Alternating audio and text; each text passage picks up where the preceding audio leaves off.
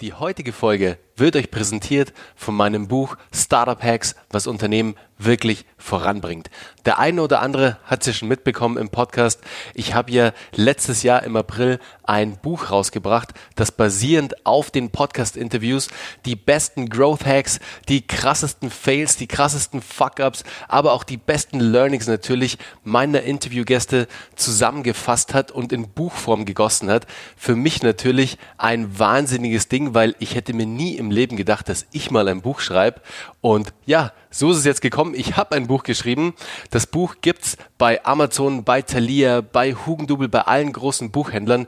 Und ich würde mich natürlich mega freuen, wenn du mich supportest und du dir eine Ausgabe holst. Das Buch liefert dir extrem spannende Insights und Impulse von meinen Interviewgästen. Also wirklich die besten 20 sozusagen zusammengefasst und komprimiert in einem Buch. Schau dir hierzu einfach mal die Kommentare, die Rezensionen auf Amazon durch und du siehst relativ schnell, um was es im Buch geht, was andere über das Buch sagen, weil ich kann dir natürlich jetzt extrem viel über das Buch sagen und ich kann dir natürlich nur sagen, hey, das ist der geilste Scheiß, den es zurzeit auf dem Markt im Startup-Bereich gibt. Es gibt natürlich noch wahnsinnig tolle andere Bücher zu dem Thema. Lesen kann man nie genug, deshalb hol dir auf jeden Fall eine Ausgabe. Wenn du schon mal reinhören willst und eher der Hörbuchtyp bist, was ja nahe liegt, wenn du den Podcast hörst, dann hör dir auf jeden Fall mal das Snippet auf Amazon beziehungsweise auf Audible an. Da kannst du schon mal in das Hörbuch reinhören und ich hab's mir natürlich nicht nehmen lassen, das Hörbuch selbst zu sprechen. War eine wahnsinnig krasse Erfahrung für mich, weil ihr könnt euch vorstellen, ich meine, ihr kennt mich jetzt schon etwas aus dem Podcast und als mein Verlag natürlich zu mir gesagt hat, hey Bernhard, wir machen natürlich auch ein Hörbuch daraus, war ich natürlich sofort all in und meinte zu meinem Verleger, hey, und wer das natürlich spricht, bin natürlich ich, weil ich meine, hey, ich habe einen Podcast, also kann ich auch das Hörbuch sprechen. Ja, ähm, es war eine Herausforderung, sagen wir es mal so, weil ich bin natürlich davon ausgegangen, hey, ich setze mich mal kurz zwei Tage ins Studio und spreche das Ding mal runter. Am Ende waren es dann sieben Tage, acht Stunden am Tag. Ich war durch am Ende des Tages. Es war wirklich eine extrem coole, eine extrem spannende Erfahrung, sein eigenes Hörbuch sprechen zu dürfen und das jetzt bei Audible verfügbar ist. Also wirklich der Hammer. Und jetzt will ich euch gar nicht mehr länger aufhalten. Wir gehen direkt in die neue Folge mit Lars Müller von Solid Mind. Viel Spaß!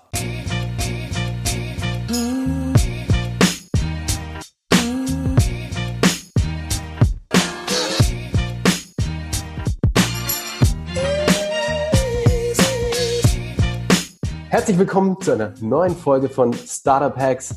Leute, heute ein Gast, auf den ich mich schon endkrass gefreut habe und echt einfach wieder happy bin, persönlich mit ihm zu sprechen, weil es einfach mittlerweile ein sehr guter Freund geworden ist, der mir sehr am Herzen liegt. Wir haben uns tatsächlich über diesen Podcast kennengelernt damals in Südafrika, in Kapstadt.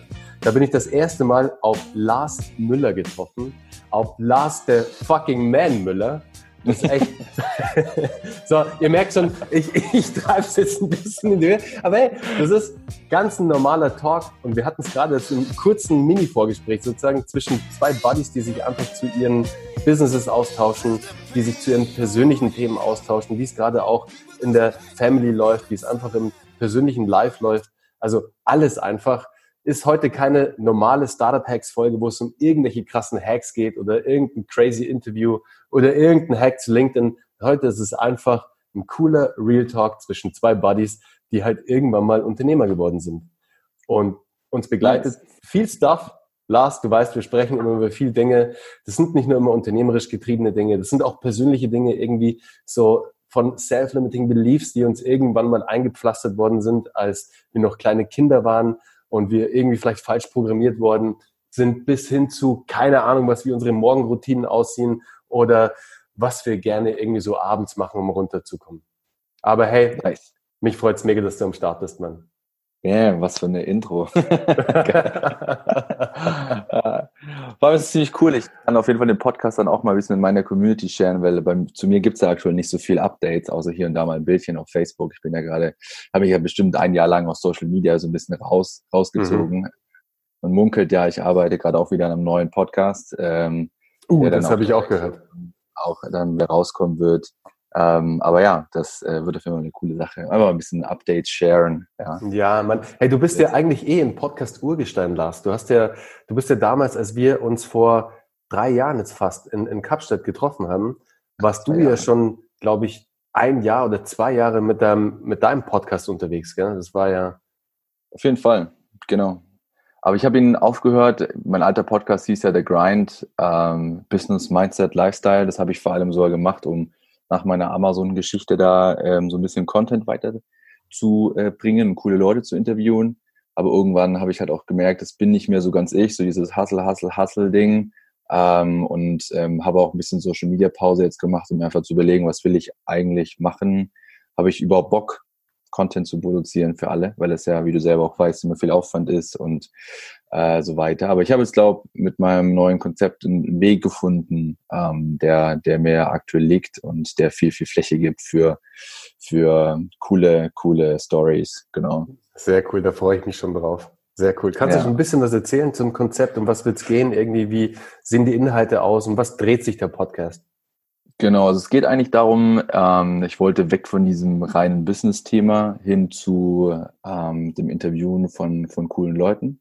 Und ich habe, äh, ich komme ja ursprünglich so ein bisschen auch aus der Gastro. Ich habe ja angefangen als DJ, wo ich 14, 15 war und habe viele Events gemacht. Und ich merke immer wieder so, dass dieses Gastro-Thema immer noch so ein bisschen in mir schlummert. Ich habe scherze immer mal so rum, mal einen Café aufzumachen oder mal eine Bar aufzumachen, einen Club aufzumachen. Also nicht, um davon irgendwie leben zu müssen, aber einfach so aus Passion heraus. Und äh, daraus ist die Idee entstanden, einen Podcast äh, zu machen, der Café Lars heißen wird. Vor allem äh, mit der Story, dass es einfach, du kommst ein Café, ja, und hörst dort eben zwei Leute an der Bar stehen. Ich bin quasi hinter der Bar ähm, und mein Gast ist vor der Bar. Und äh, wir sprechen einfach, so wie wir jetzt ganz locker, easy sprechen, so ein bisschen auch wie es Joe Rogan macht, ja, so ein bisschen mein Vorbild auch. Ähm, da hat er immer keinen speziellen Fokus, schon so ein bisschen in seinen äh, Interviews, aber da geht halt irgendwie Joe Rogan mit Person X.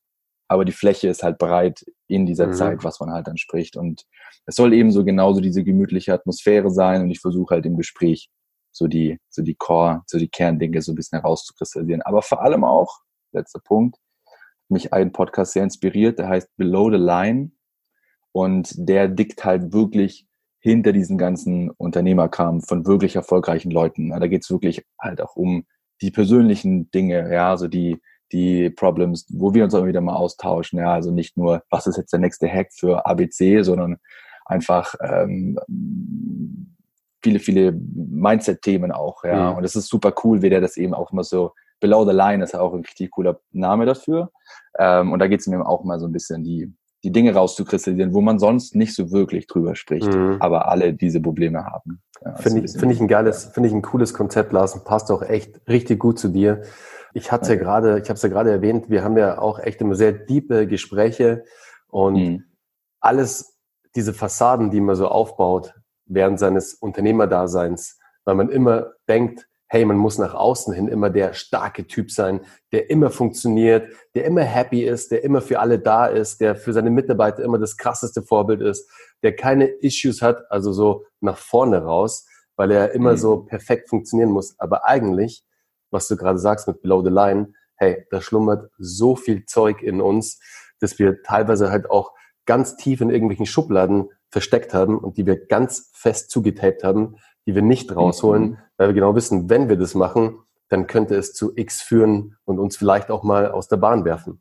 Deswegen ist es umso wichtiger, dass man solche Themen auch mal anspricht, die halt wirklich irgendwo ganz tief in uns schlummern und die vielleicht nicht dem perfekten Bild eines Unternehmers entsprechen, die alle da draußen haben, die immer denken, es sind die glorreichen Ritter, die da irgendwie durchs Land ziehen und halt mhm. irgendwie nie vom Pferd fallen. Und ähm, ja, aber so ist es halt nicht. Also ganz im Gegenteil. Ich glaube, dass bei jemandem, der halt selbst was aufgebaut hat, der halt viel gefressen hat, also echt viel ertragen musste mhm. auch, dass sich da halt auch viel angestaut hat, dass man halt vor allem halt auch nicht rauslassen möchte, weil man Angst hat, dass die Außendarstellung halt irgendwie einen Knacks kriegt. Definitiv, genau. Und da sprechen halt wenige Leute eben drüber. Klar, es geht viel auch um, um Mehrwert und so weiter. Das sollte natürlich auch, auch mit reinkommen, so wie auch in deinem, in deinem Podcast, klar aber eben ja, das ist gerade so in den Communities, in denen ich mich, ich mich rumtreibe, gerade so auf der Nomad Cruise und viel irgendwie jetzt am Reisen seit ein paar Monaten wieder da. Es ist halt häufig egal, was du halt machst, weil du halt mhm. coole Leute triffst und du sprichst halt wirklich überwiegend über solche Dinge und es wird auf jeden Fall spannend, ja, da auch mal cool. ähm, zu versuchen, auch bestimmt nicht einfach, ja, da wird bestimmt ein bisschen Vorarbeit auch möglich sein, äh, notwendig sein, um äh, auch die Erlaubnis zu haben, ja, so ein bisschen, so ein bisschen tiefer zu gehen. Das will ja auch nicht jeder. Ne? Ja, definitiv. Schauen, um die Wahrheit zu halten. Finde ich aber sehr cool, Lars. Also wirklich, ich selbst habe ja auch meine, meine spirituelle Reise sozusagen ähm, letztes Jahr begonnen, in der zweiten Jahreshälfte. Es war für mich ja immer ganz weit weg irgendwie. Also ich habe mich schon immer mit Meditation und Yoga und allem Möglichen beschäftigt, aber nie irgendwie so, hey, was liegt denn hinter der, hinter dieser Wand, die es halt da gibt, so im, in the real life, so, weißt du, was, was schlummert denn noch so alles Unentdecktes, so in mir und vielleicht auch in der, in der Welt, wie ich sie wahrnehme. Und äh, ich treibe mich da tatsächlich auch in, in, in anderen Communities rum, in denen ich mich davor wahrscheinlich nicht rumgetrieben hätte. Also mhm. vorwiegend mhm. in den USA, weil da die, die, die, weil da das Mindset ganz ein anderes ist, auch von sehr, sehr, sehr erfolgreichen Unternehmern, die das anführen. Das sind so spannende Menschen drin. Also von einem Keith Ferrazzi, irgendwie zweifacher New York Times Bestselling Autor mit, das kennt ihr vielleicht, kennst du vielleicht auch das Buch Never Eat Alone, geh niemals alleine essen. Ja. Meine, das Ding ja. ging ja durch die Decke irgendwie. Er war einer der jüngsten CMOs in Amerika von Starwood Hotels. Also ein wahnsinnig inspirierender Typ und noch viele andere, die da in diese Community stecken. Und es ist einfach so geil zu sehen, dass es sich eben nicht immer ums Business dreht. Auch wenn du denkst, hey, du hängst da irgendwie mit 50 Unternehmern irgendwo in Costa Rica ab, tausch dich da halt über über dein Personal Growth irgendwie aus und versuchst halt zu wachsen. Und mhm. da geht's halt kein einziges Mal um Business oder was du machst. Also das fiel dann irgendwie in diesem Retreat so am letzten Tag mal so, by the way. Aber ansonsten mhm. war halt wirklich nur so, hey, wie können wir uns gegenseitig supporten? Hey, das war das erste Mal, Lars, jetzt unabhängig von unseren Gesprächen, dass ich mich nach außen hin zu anderen Menschen wirklich geöffnet habe, so was in mir wirklich vorgeht und was mich mhm. beschäftigt, was mich vielleicht auch was mich erdrückt, was mich bedrückt. Also das erste Mal dann wirklich in so einer Community zu sein, mit der man halt wirklich sein, sein deepen Shit teilen kann. Ja. Crazy. Das ist sehr, sehr, sehr machtvoll. Ja, wow, richtig gut. Voll. Richtig gut. Na, erzähl mal, ja. wo treibst du dich denn gerade rum? Also bei dir scheint die Sonne, sehe ich. Was ist da los? Bei mir scheint die Sonne. Ähm, ich glaube, wir haben 32 Grad äh, hier in Chiang Mai in Thailand, im ähm, Norden von Thailand, für die nicht wissen, wo Chiang Mai ist. Wir sind jetzt das vierte Mal hier. Ich mag Chiang Mai mega gern. Das ist so ein bisschen wie Berlin, nur äh, mit thailändischem Essen überall. Und es ist halt so laid back life. Ne? Du hast jetzt kein crazy Nightlife hier. Du hast ähm, ist alles ziemlich ziemlich laid, laid back. Du kannst easy mit dem Roller rumfahren, was für Thailand halt immer mega cool ist. Ist jetzt auf den Inseln meistens jetzt nicht ganz so gegeben. Und du hast halt eine riesige Nomad Community. Ja, Teil, äh, Chiang Mai ist einfach ähm, zu so einem Nomad-Hotspot gewachsen. Wir, wir, allein, wir sind hergekommen und kennen ja irgendwie, keine Ahnung, 10, 15 Leute.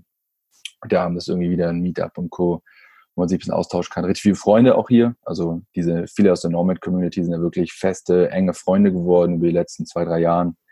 Und ähm, genau, da sind wir jetzt noch bis Anfang Februar, erste Februarwoche und dann geht's wieder zurück ins Allgäu, wo wahrscheinlich jeder Stein noch auf dem anderen steht, wenn ich zurückkomme.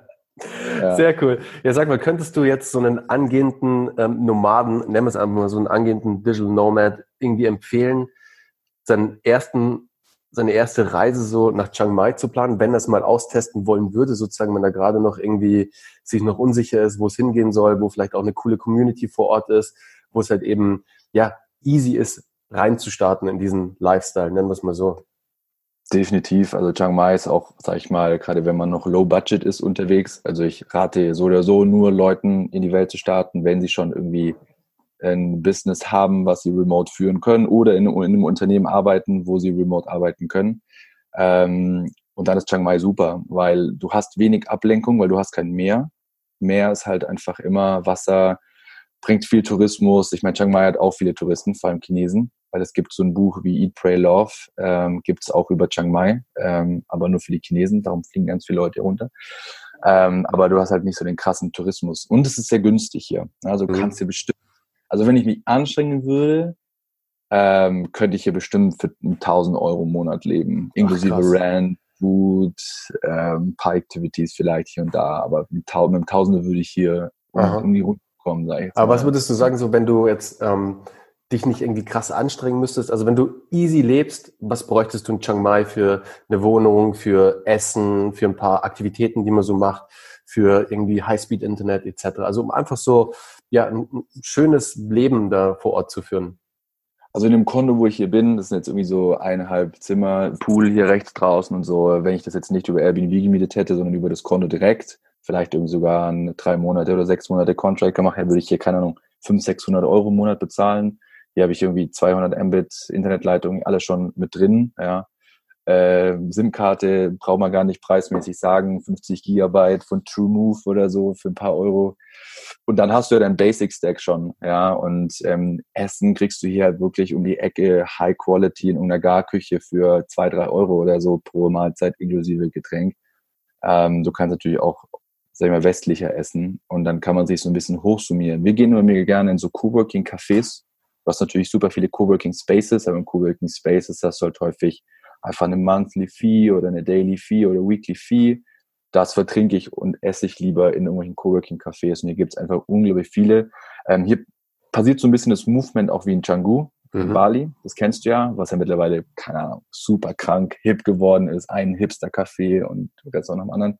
Gibt es ja mittlerweile auch. Und die Cafés sind einfach super cool, meistens nicht ganz so voll. Und keine Ahnung. Also es ist, glaube schwierig hier mehr als 2000 Euro oder so im Monat auszugeben. Okay. Da musst du schon okay. wirklich viel essen gehen, musst du wirklich jedes Wochenende irgendwas, irgendwas machen oder ein bisschen teuren Sport machen, wie wir mit CrossFit, wo du einfach, aber selbst CrossFit Monthly Fee kostet irgendwie 120 Euro oder so. Also. Bist du wieder im CrossFit-Game? Wir haben dieses Jahr wieder massiv angefangen. Nice. Letzte, letzten äh, sechs Monate haben wir ein bisschen ausgesetzt, Gloria und ich. Aber hier in Chiang Mai gibt es seit ein paar Jahren ein CrossFit-Studio. Das kannten wir noch nicht. Das ist tatsächlich ziemlich cool da, zieh, da schleppen wir uns gerade einmal in der Woche hin, weil nach einem halben Jahr wieder im CrossFit anzufangen, tut immer ziemlich weh. Ich habe immer noch Muskelkater von letzter Woche.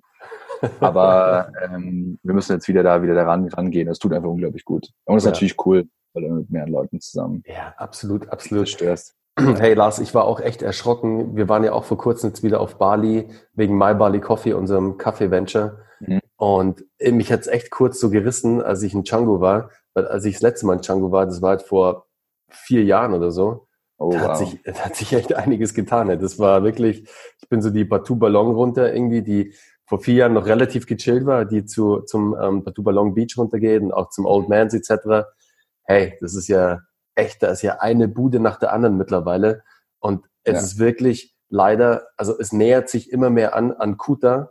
Und das ist echt so ein bisschen, es ist auf der einen Seite sehr schade. Es war klar, dass der Weg irgendwie, dass es kommt weil natürlich mhm. dann auch eine Ausweitung stattfindet, also so Kuta, Seminyak und jetzt nach Django rüber.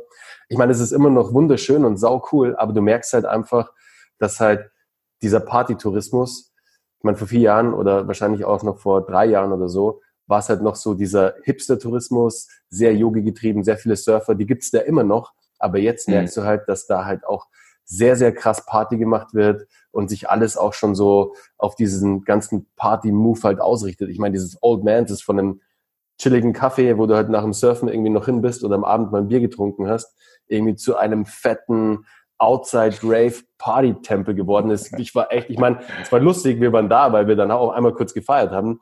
Aber hey, mich hat's echt kurz gerissen. Es war, ey, das ist ein Riesenareal geworden und Richtig. halt irgendwie mit Hunderten von Menschen, die sich da halt die Kante geben.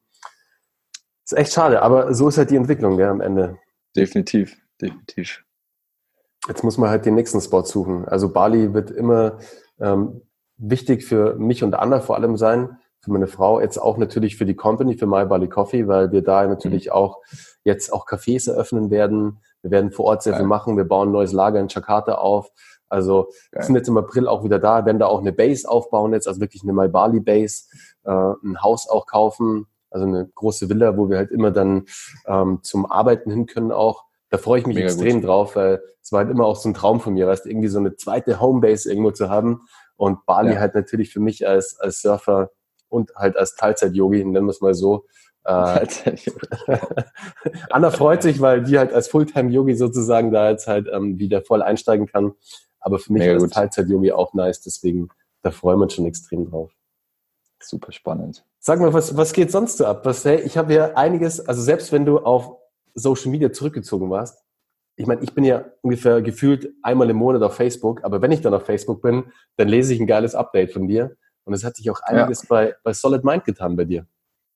Definitiv. Ähm, ich versuche es kurz zusammenzufassen. Wie gesagt, wir sind äh, ein bisschen, ein bisschen gewachsen. Wir haben ja gesagt, im Oktober 18 eine, eine CBD, eine Cannabis-Brand ähm, übernommen. Da war ich noch ganz klein und haben die in 2019 ziemlich skaliert mit dem kompletten Team. Äh, da gehen die meisten Credits auch auf jeden Fall auch zu dem Team, die richtig Gas gegeben haben, die Brand wirklich im vierstelligen Prozentbereich irgendwie auszubauen. Ähm, und es hat uns natürlich die Möglichkeit gegeben, auch mehr Leute einzustellen. Wir sind heute jetzt ähm, Stand Mitte Januar irgendwie äh, 26 Leute. Wow. Äh, Anfang, Anfang des, Anfang 19 waren wir noch irgendwie sieben oder so. Also die komplette also Solid Mind Family sozusagen jetzt, oder? Genau, richtig. Cool. Genau. Nur die, es gibt auch aktuell nur die Solid Mind Nutrition GmbH. Äh, da geht gerade mal voller Fokus drauf. Ähm, genau, und letztes Jahr habe ich mich eben noch dazu entschieden. Ähm, ich habe vor zweieinhalb Jahren Investoren mit aufgenommen, die Social Chain Group, die damals, die von Georg Kofler, der ProSieben Premiere gemacht hat, ähm, eben initiiert wurde. Und ähm, die Zusammenarbeit war bis jetzt immer mega gut. Ähm, es war genauso, wie ich mir vorgestellt habe. Und ähm, dann kam eben Angebot, ähm, quasi noch mehr zusammenzurücken, was ja auch alles öffentlich ist. Ich habe dann die Mehrheit an meine Firma abgegeben. Du kannst dir vorstellen, das war auf jeden Fall ein, äh, eine emotionale Achterbahn. Auf jeden ähm, Fall. Mehrere Wochen lang mit vielen Beratern, die mir alle was anderes gesagt haben und so weiter.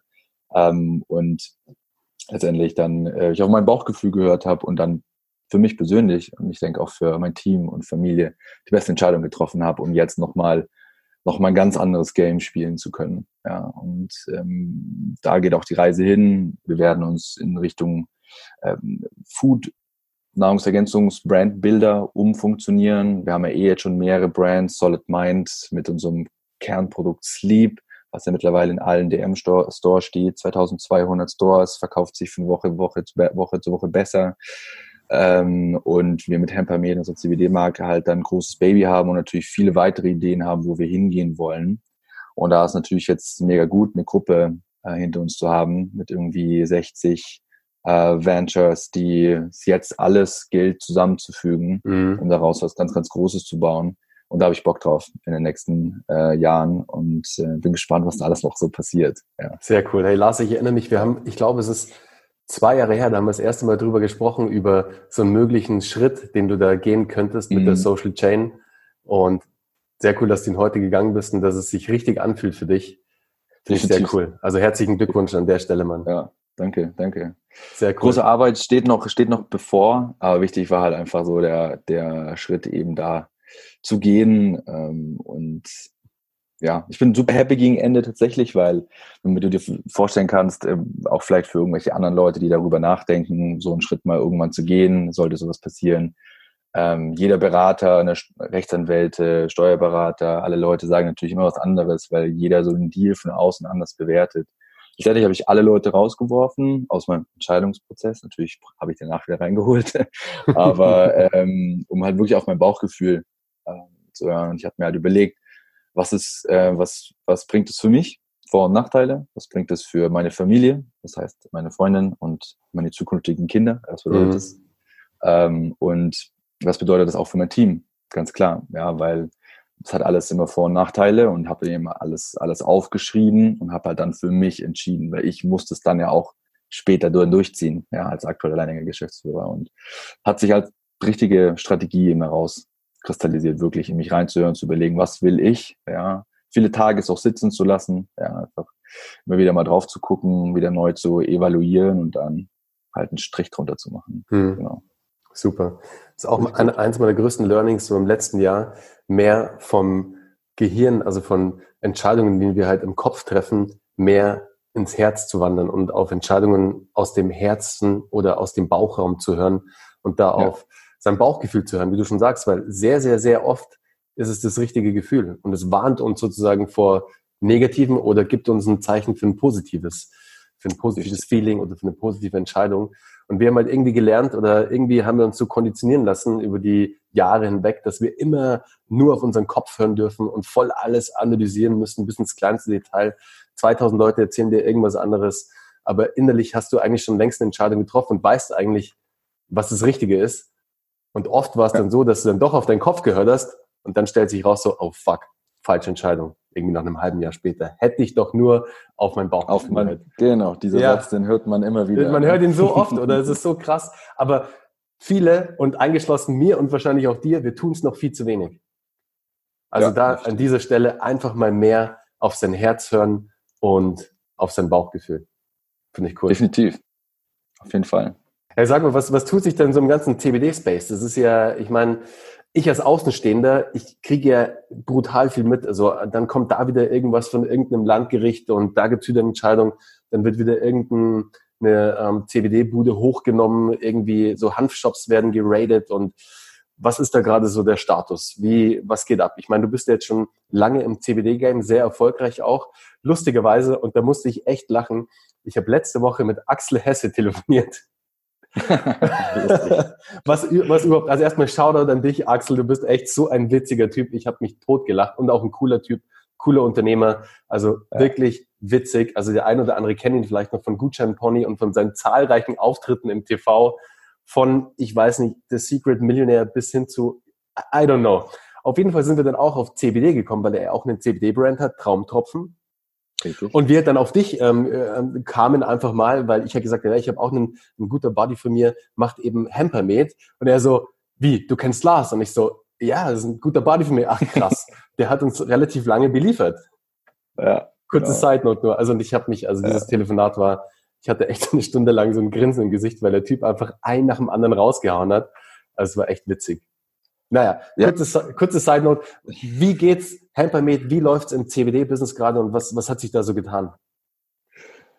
Ja, es, man kann es mittlerweile eigentlich ganz gut zusammenfassen, dass ähm, es ist immer noch Wild Wild West, es ist immer noch Grey, äh, es ist immer noch wirklich starke äh, Grey Area und vor allem, was halt, was man jetzt sieht, dass halt wirklich die Länder oder die Bundesländer sehr unterschiedlich mit dem Thema äh, CBD umgehen. Ja, wir haben ja bei CBD nochmal, um es für Leute, die nicht so drin sind, zusammenzufassen. Es gibt zwei Pain Points. Ja, das eine ist eben der THC-Gehalt in den Produkten. Ja, der müssen uns an verschiedene Regularien halten. Ich denke, da hat fast jeder Hersteller oder der professionelle äh, Produkte äh, auf den Markt bringt das irgendwie mittlerweile im Griff ja, und weiß, was man draufschreiben darf und was nicht.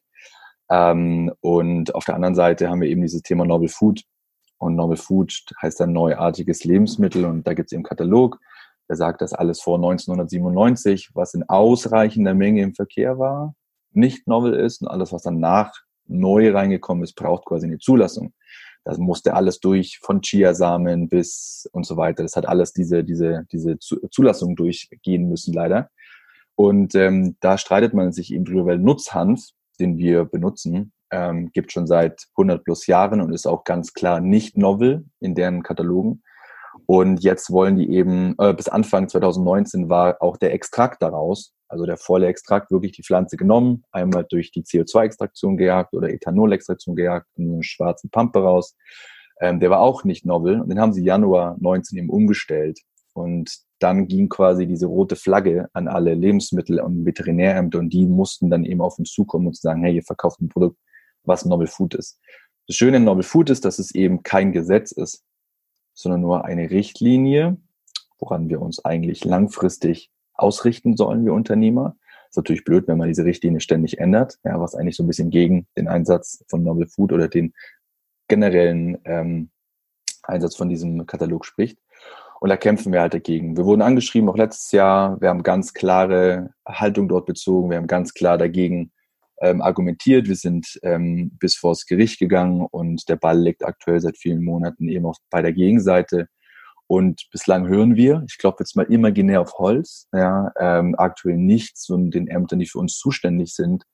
Ähm, und das bringt uns eben eine gute Position, dass wir aktuell verkaufen dürfen, im Gegensatz zu manch anderen. Ähm, ganz klar ist, und da frage ich mich immer wieder, warum Leute Hanfshops aufmachen. Ja, weil es gibt in Deutschland ein ganz klares Gesetz, dass eben Blüten, rauchbares Material nicht verkauft werden darf, weil es eben die Verwechslungsgefahr besteht.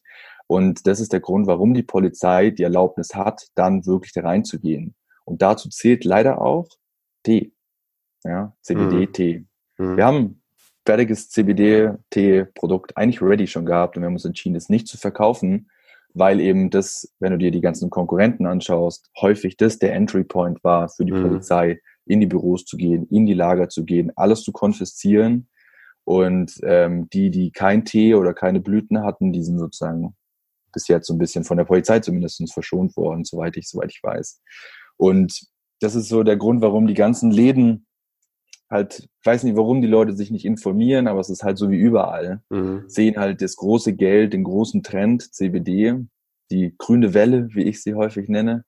Ähm, und wir halten uns halt ein bisschen raus und fokussieren uns eben auf das Thema und wir freuen uns jetzt dann, um ein bisschen abzuschließen, das Thema, da, wenn dann endlich mal die richtigen Gerichtsurteile kommen, dass man wirklich auch mal belegbares Material hat. Aktuell kommen Urteile von Gerichten, die ganz klar sagen, CBD-Öle sind nicht novel, also sind novel, sorry. Und dann mussten ein paar Brands schon irgendwie zumachen. Mhm. Aber, das werde ich natürlich in einem Podcast jetzt nicht raushauen, es gibt in meiner Schublade mindestens drei Fallbacks. Sollte, sollten wir quasi den, ein Verkaufsverbot bekommen für unsere Öle, wie sie aktuell deklariert sind, ja, weil ich habe natürlich als einer meiner Hauptaufgaben als Geschäftsführer gerade auf dem Plan, einfach zu schauen, wie können wir dieses Riesenbaby, was wir aufgebaut haben, so lang wie möglich sicher fliegen, mhm. bis es dann mal vielleicht irgendwann mal eine seriöse Regelung für dieses Thema gibt. Weil ja. das einfach zu verbieten ist keine seriöse Regelung. Dann muss ich Nutzhanf, alle Nutzhanfbauern bitte verbieten, Nutzhanf an, anzubauen. Ja. ja. Ähm, und da kann man sich eben drüber streiten. Aber wie gesagt, es wird klarer, langsam aber sicher. Es bleibt unfair, weiterhin, weil jedes Bundesland, jedes, jeder, jede, jede Stadt, jeder, jeder, jeder Bezirk da noch unterschiedlich handelt. Es keine Klarheit gibt, keine richtigen Regulierungen gibt und das ist auch ein bisschen das, was es für mich spannend macht, ja, da ja. quasi äh, da durchzusegeln. Genau. Verstehe ich.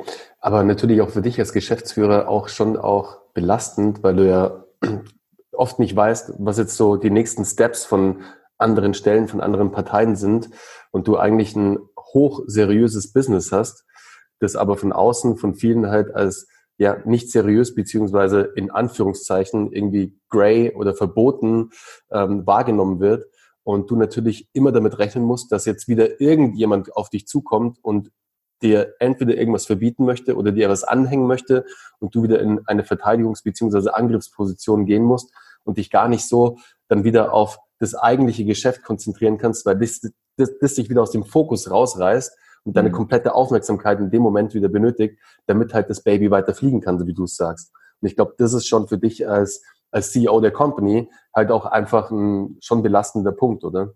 Das war der erste Teil mit Lars Müller. Es hat mir jetzt schon mega Spaß gemacht. Ich hoffe, euch genauso. Freut euch auf den zweiten Teil des Interviews, des Talks mit mir und Lars. Der kommt nächste Woche, also schaltet wieder ein bei Startup Hacks. Ich freue mich auf euch und ich wünsche euch jetzt noch einen wunderschönen Tag. Macht's gut. Ciao.